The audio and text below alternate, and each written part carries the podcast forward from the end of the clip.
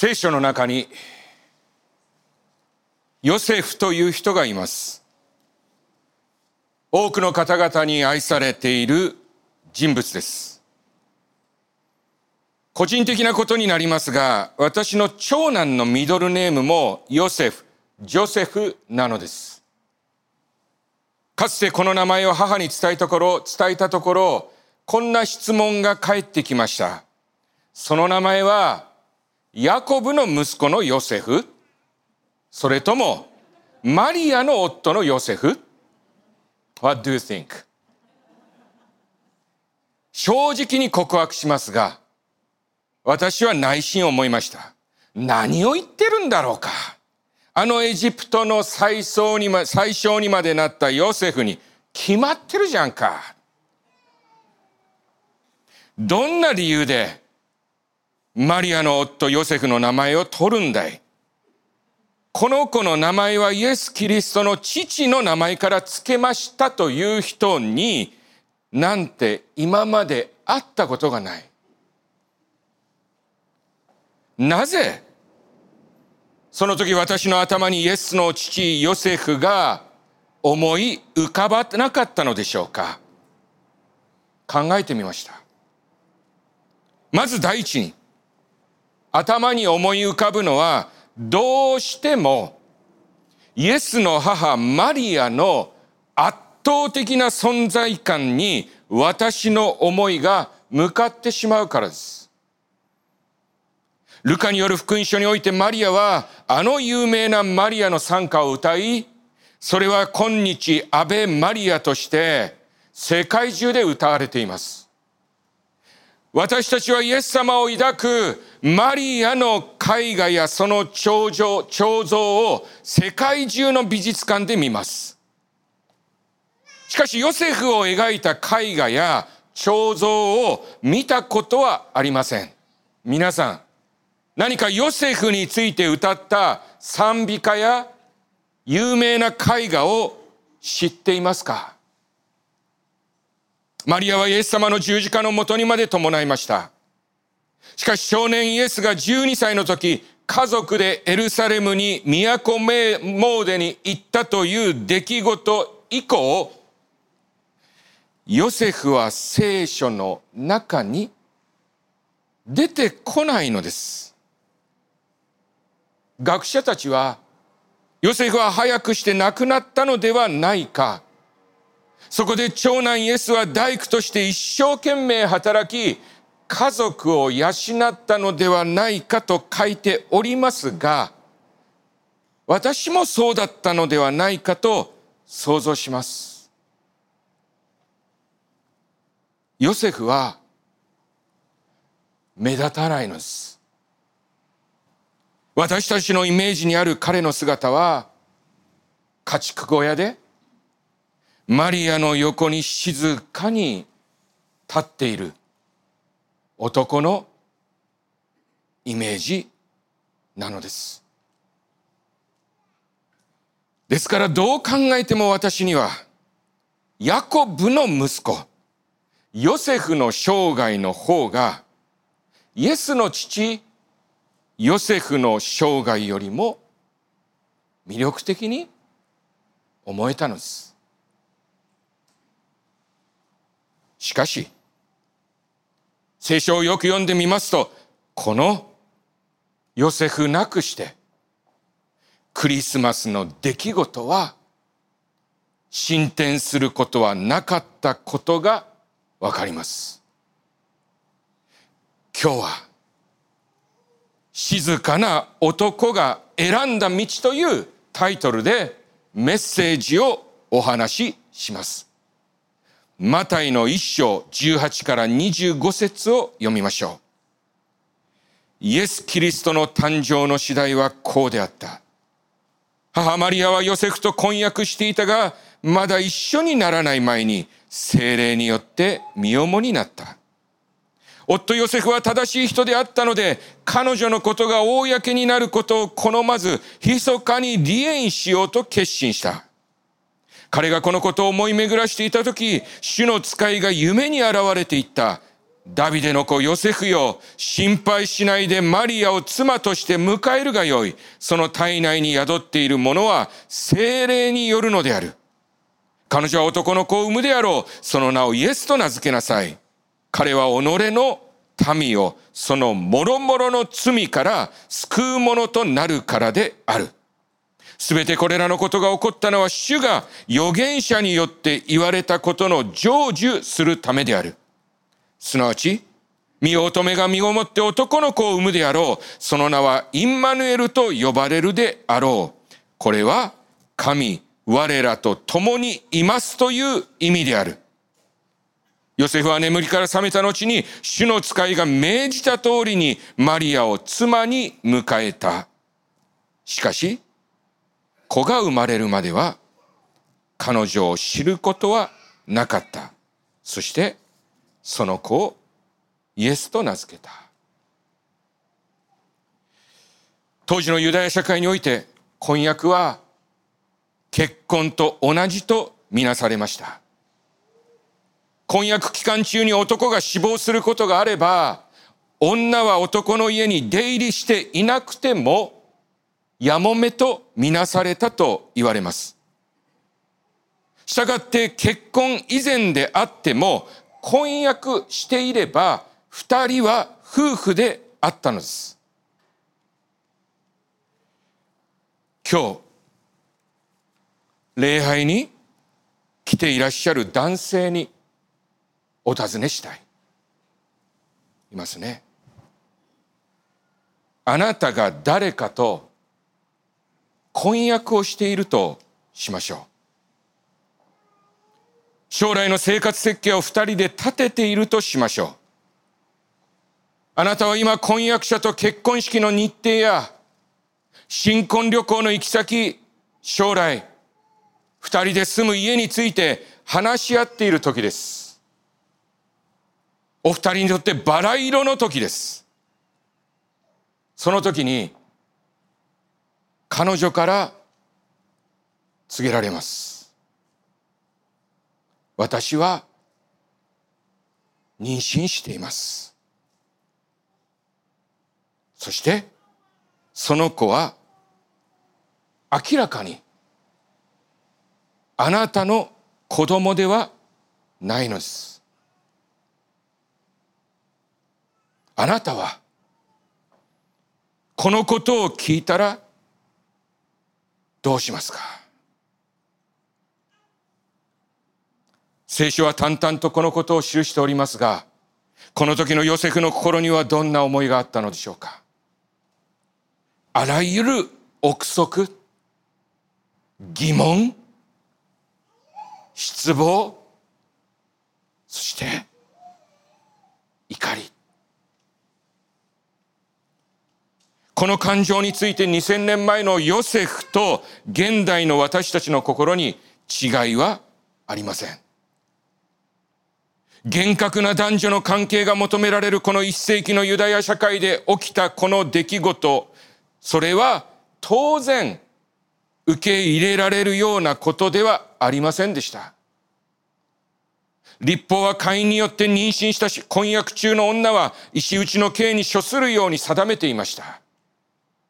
ヨセフはそのような状況の中、彼女を咎めたりすることなく、密かに離婚しようと思っていたようです。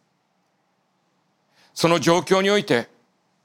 そのことが彼女にとってまた子供にとって最も良いことだと彼なりに行き着いた思いだったのでしょう。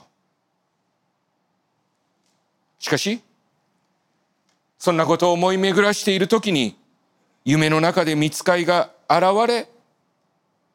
マリアの妊娠は彼女の不定によるのではなく、それは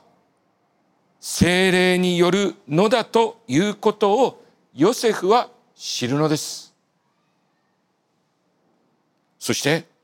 眠りから覚めた彼は主の使いが命じた通りにマリアを妻に迎えたというのです。こうして？イエスは世に放り出されることなく、ヨセフのことされたのです。この時のマリアとヨセフの親や親戚たちについて聖書は触れていません。マリアの体つきが日ごとに変化してきそれが村人たちの好奇の目でそれを見るようになったというようなことは一切記されていません。私たちが想像できることは、ヨセフはこの後、村人のゴシップの中に身を置かねばならなかった彼はそんな道を選んだということです。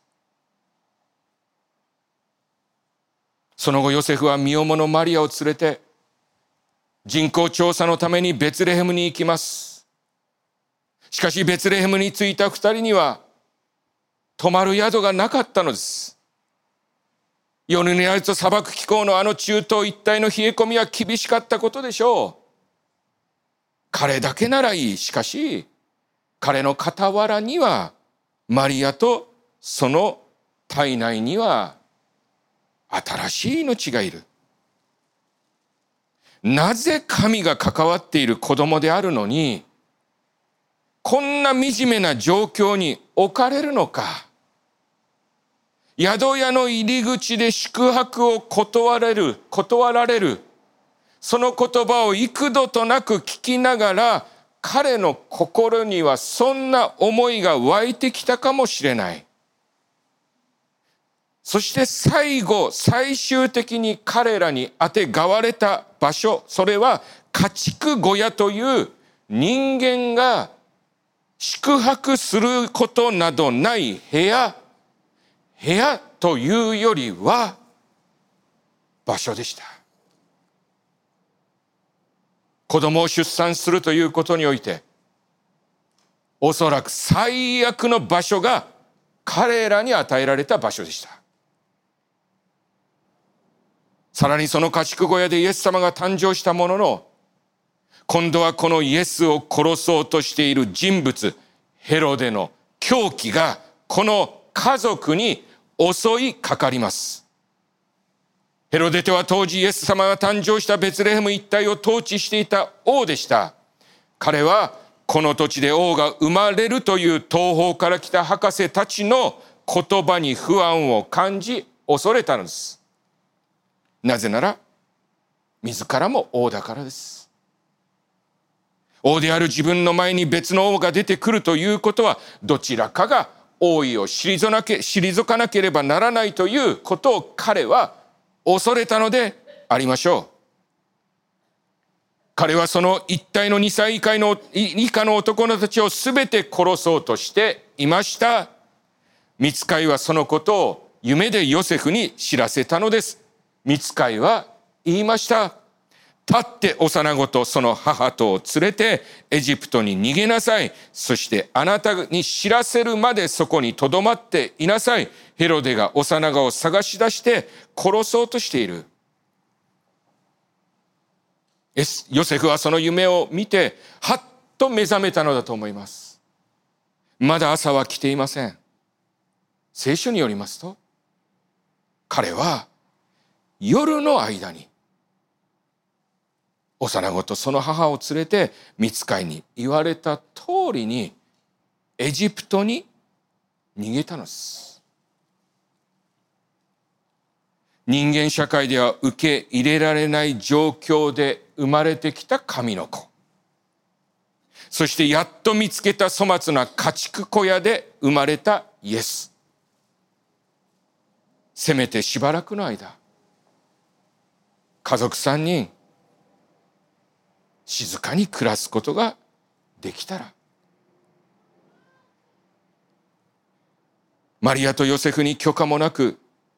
神が彼らに託した神の子であるなら神自らが助けの手を述べてヘロデを処罰してくれたらと思うのが私たちの考えです。しかしそうとはならず、ヨセフは家族を引き連れて外国エジプトへ逃げていくのです。まさしくその様は生死をかけた夜逃げであり、今日で言うなら避難民です。聖書はヘロデが死ぬまで彼らはエジプトにいたと記しています。すなわち、それは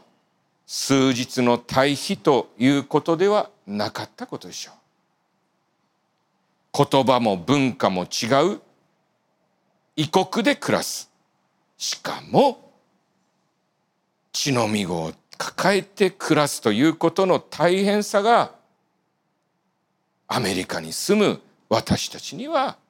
わかります。慣れない土地で暮らし始めた彼らヨセフが選んだ道はとても厳しいものであったに違いない彼は自ら妻とイエスの壁となり彼らを守り必死に彼らの日ごとの糧をかき集めたことでしょう。もしヨセフに起こったこれらの困難の上に、その上に、クリスマスの喜び、すなわち救い主イエス・キリストの誕生があるのだとすれば、それは辛く、悲しいことに思われます。なぜなら、非常に酷な言い方になりますが、それはヨセフに対して、人間の救いと希望のために、あなたは苦労に甘んじて耐え忍んでくださいと彼に願うようなことだからです。有無を言わせずに、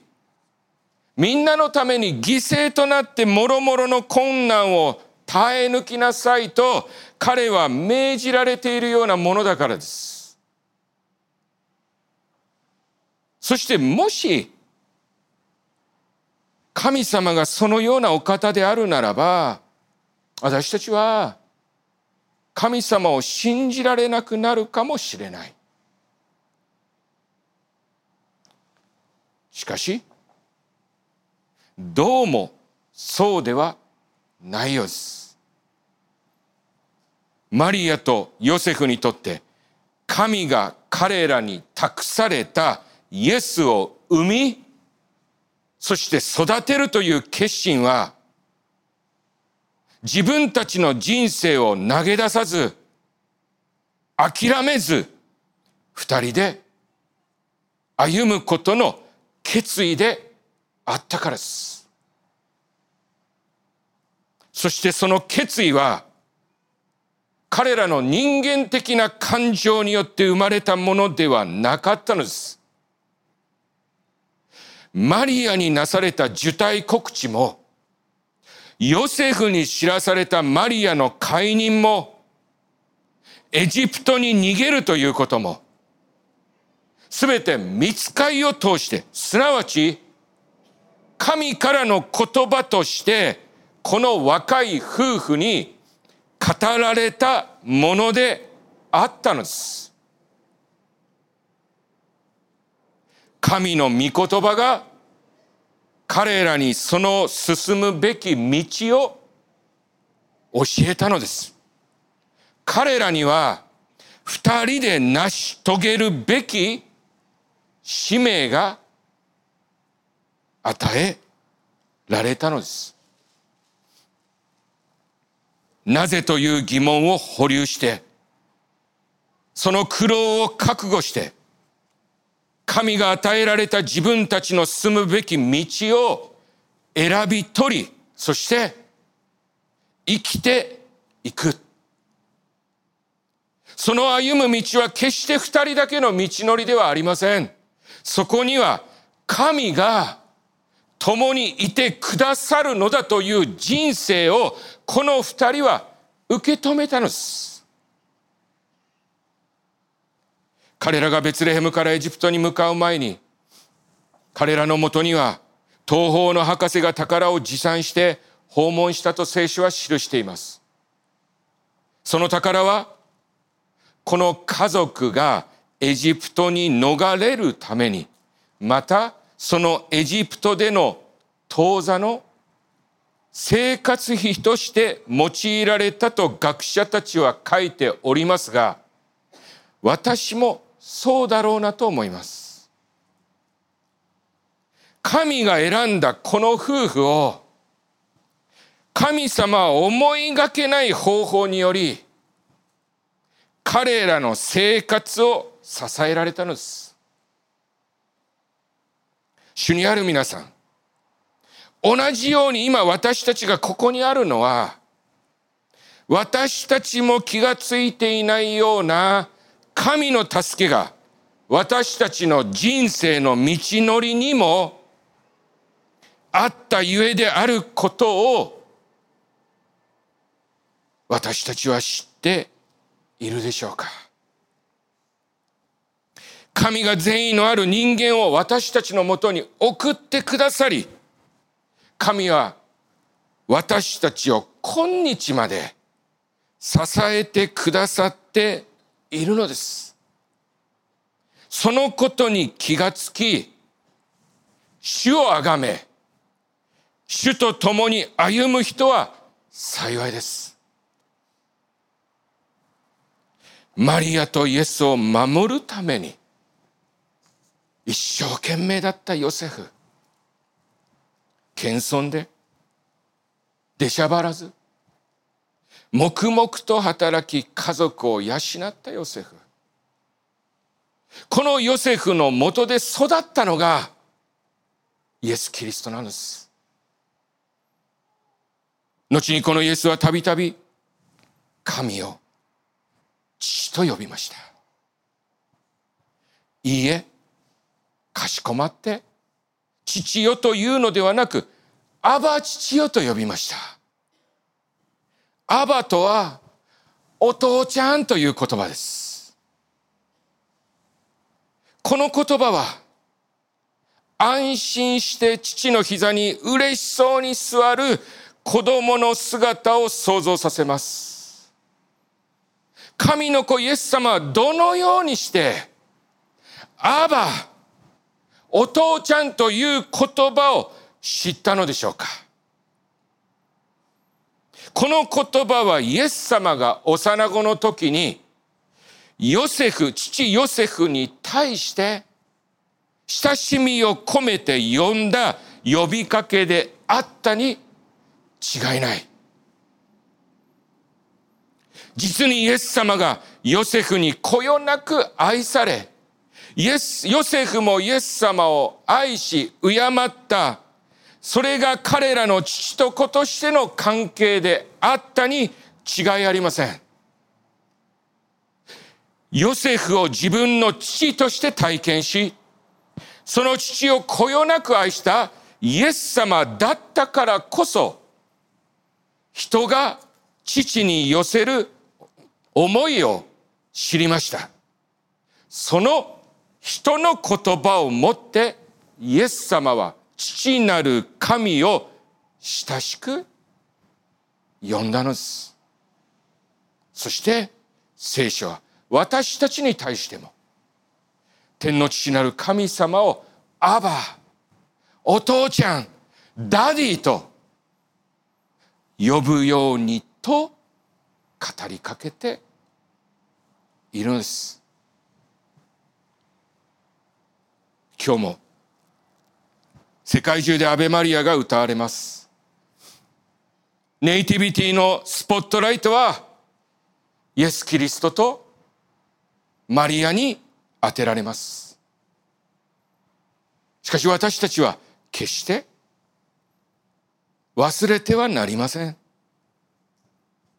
イエス・キリストの誕生の背後には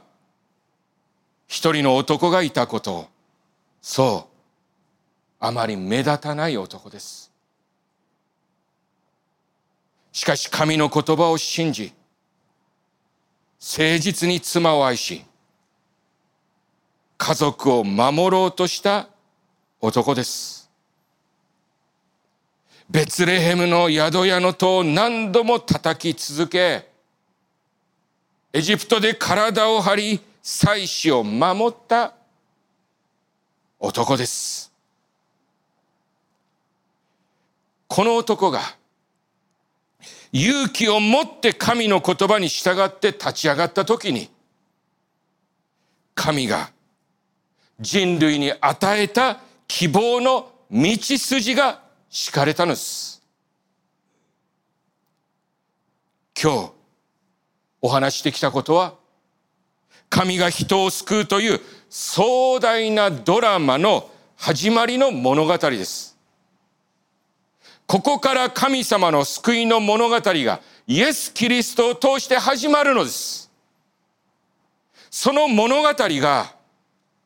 この静かな男の日常の決断と行動によって導かれたということは、私たちに何を語りかけるのでありましょうか？神は今も誰にも知られない一人の男、一人の女、その静かな目立たない彼らの信仰と誠実、そしてその勇気によって神の物語を作り上げているのです。主にある皆さん、私たちは今日もここからそれぞれの場所に使わされていきます。そのところで見えないものを信仰の目で見続け、神と人に誠実に生きることができますように。私たちの心に神と共に一歩踏み出す勇気を今日もそして明日も主が与えてくださいますように。ヨセフとマリアを支え、この二人によりイエス・キリストを育まれた、その全知全能の父なる神様の力添えが、私たち一同の上にもありますように。お祈りしましょう。Let's pray.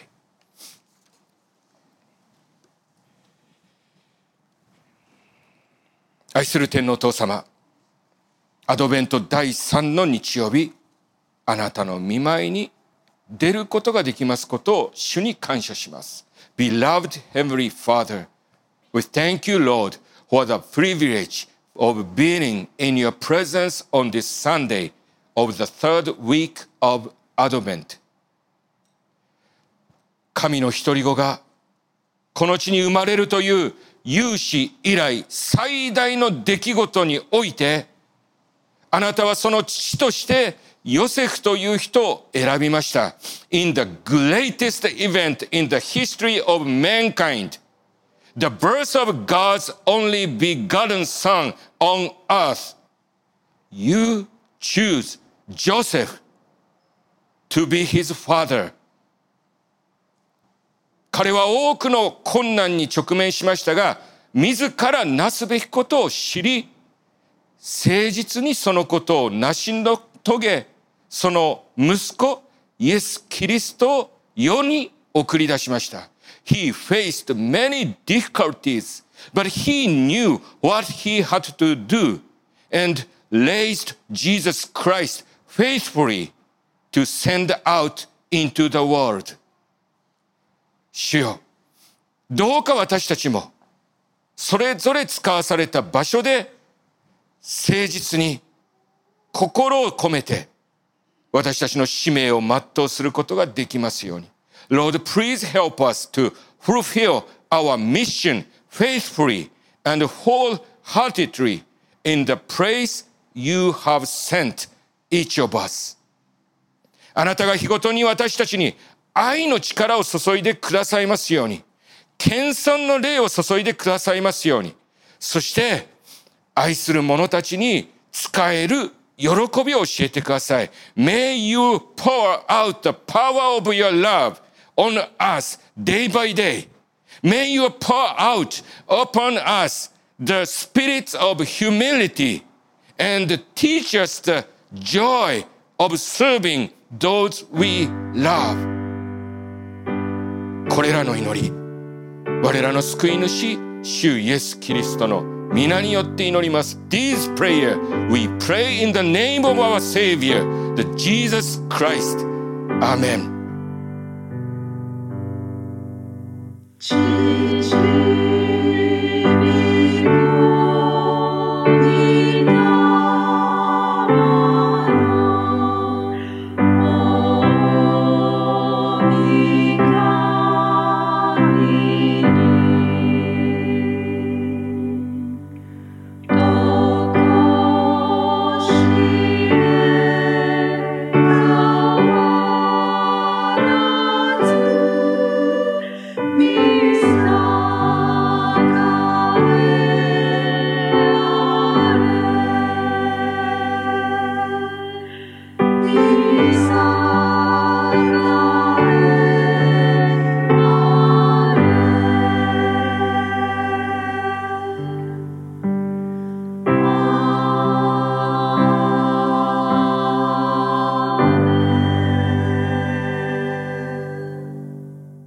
ぎ恋願わくは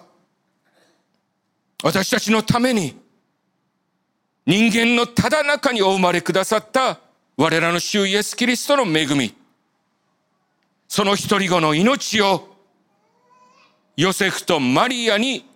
託してくださった。父なる神のご愛。日々主の前に真実に生きることを可能にしてくださる。聖霊様の親しき御交わりが、我ら一同の上に今も後もよよ限りなくありますように。May the grace of our Lord Jesus Christ, who was born for us in the midst of man, the love of God the Father, he who entrusted the life of his only begotten son to Joseph and Mary, and the intimate communion of the Holy Spirit who enable us to live trustfully before Him day by day. Being upon us all, now and forever. Amen.